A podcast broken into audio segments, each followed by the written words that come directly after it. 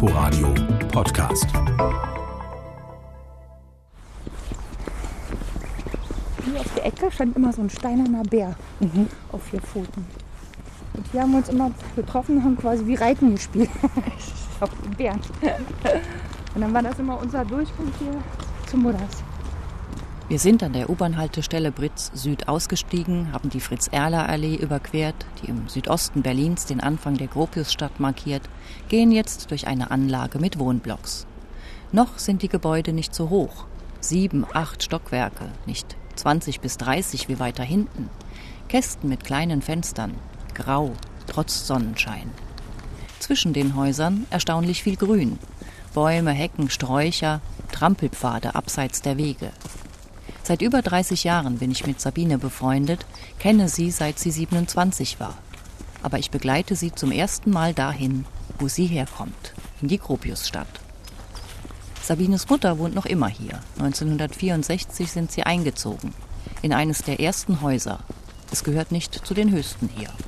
Am Eingang schraubt gerade der Hausmeister an der Tür herum. Was habt ihr? Sechs Stockwerke? Wir sind oder? eins, genau, das Haus hat sieben Stockwerke und wir sind im sechsten Stockwerk. Und ich habe da mit Vorliebe oben auf der Fensterbank gesagt, sie Beine baumeln lassen. Und dann hat immer die Krise. Gropiusstadt kenne ich bisher nur als düsteres Hochhausghetto aus dem Film über Christiane F. Sabine wurde 1960 geboren, zwei Jahre vor Christiane F. Wir gehen zum Fahrstuhl und sie erzählt, dass sie als Kind nicht an die Knöpfe für den sechsten Stock herankam. Früher war die Leiste hier, hier oben. Und ich kam mit auf Zehenspitzen als Kind nicht oben in den sechsten. Ich kam immer nur bis zum vierten. Und dann war es mir manchmal musste echt in die Hosen machen oder unten in den Kellerschacht sind wir dann pinkeln gegangen, wenn man nicht rechtzeitig nach oben kam, weil die an die Knöpfe kam. Im Film sagt Christiane F., dass es deshalb in den Treppenhäusern so stinkt. Heute riecht es nur leicht nach dem Reparaturöl des Hausmeisters. Im neuen Fahrstuhl ist die Etagenknopfleiste viel weiter unten. Die Wohnung dann zweieinhalb Zimmer, schmale Küche, enges Bad, 64 Quadratmeter. Zwei Erwachsene und vier Kinder haben hier gewohnt. Für mich unvorstellbar. Sabine und ihre Mutter führen mich herum. Das war früher mal Thomas sein Zimmer. Ja, aber anfangs haben wir noch zu viert hier gewohnt. Mit zwei Stocken. Da standen hier die Stocken. Ich habe Ja, ja, wo hier die Stockbetten ja, waren. genau. Einmal hier Stocken, einmal Stimmt. da. Und ich habe oben und Tina hat unten immer gegengetreten. Das kleine ehemalige Kinderzimmer ist heute eine Bar. Statt Stockbetten steht da ein Tresen mit Eierlikör und Knabberzeug. Zum Balkon geht's durchs Wohnzimmer. Wir müssen hintereinander gehen. Für nebeneinander ist es zu eng. Es war auch immer zu eng, um hier zu spielen, sagt Sabine. Der Blick vom Balkon, dann der totale Kontrast. Da ist Weite und alles ist grün. Die Hochhäuser haben wir hier im Rücken. Über Baumkronen gucken wir bis zum Fernsehturm am Alexanderplatz. Ja, schon Wahnsinn, ne? Wie grün hier. Ist schon cool. Also hast ja auch echt deine Ruhe. Ja. Aber dass man den Alex hier immer nur so extrem sieht, ist schon der Hammer. Hier unten, also wir haben unten gespielt auf dem Spielplatz oder hinten auf dem Fußballplatz. Viel weiter sind wir eigentlich gar nicht gekommen, weil das war ja cool. Also wir haben einfach den ganzen Tag Fahrrad fahren und dann da hinten Fußball spielen, Tennis spielen oder irgendwo rum.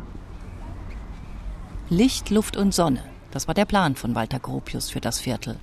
Die Häuser sollten nicht mehr als fünf Geschosse haben. Durch den Mauerbau 1961 fehlte es aber an Fläche. Die Gropiusstadt wurde in die Höhe gebaut.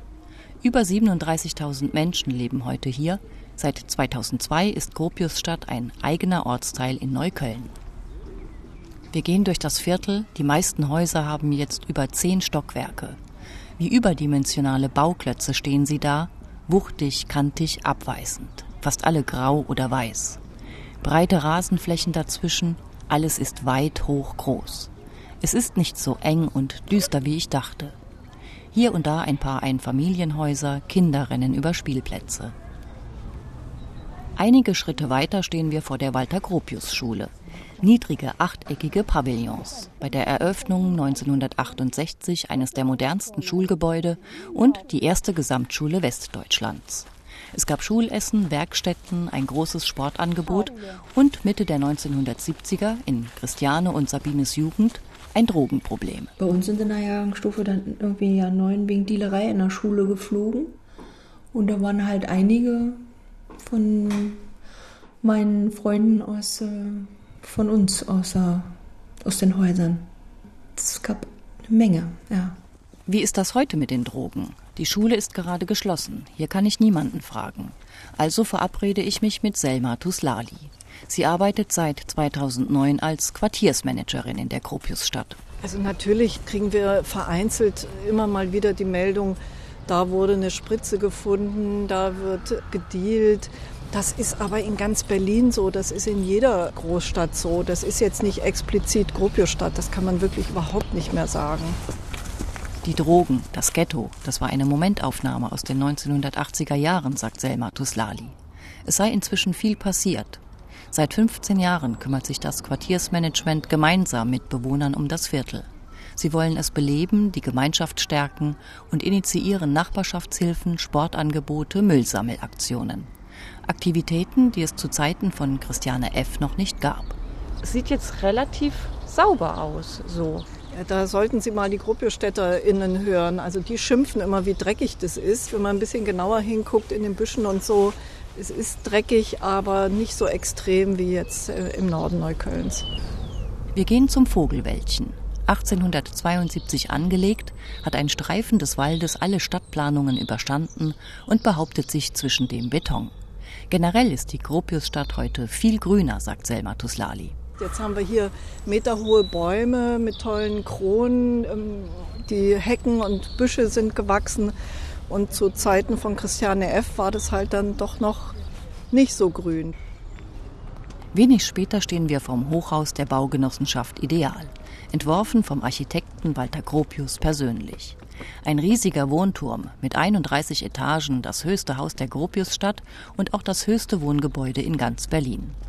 Von außen ist nichts Individuelles erkennbar. Die Fassade aus Betonplatten und einheitlichen Balkonverkleidungen macht alles gleich.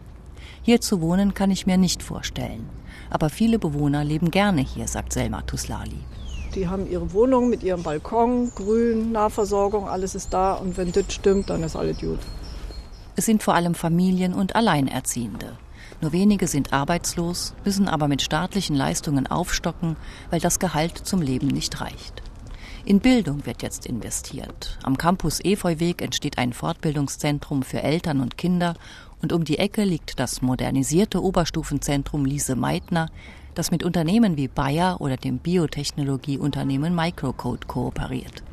Von außen würden die positiven Entwicklungen hier oft nicht gesehen, meint Selma Tuslali später in ihrem Büro. Man kann natürlich immer mit diesem Negativblick drauf schauen, wenn man das will.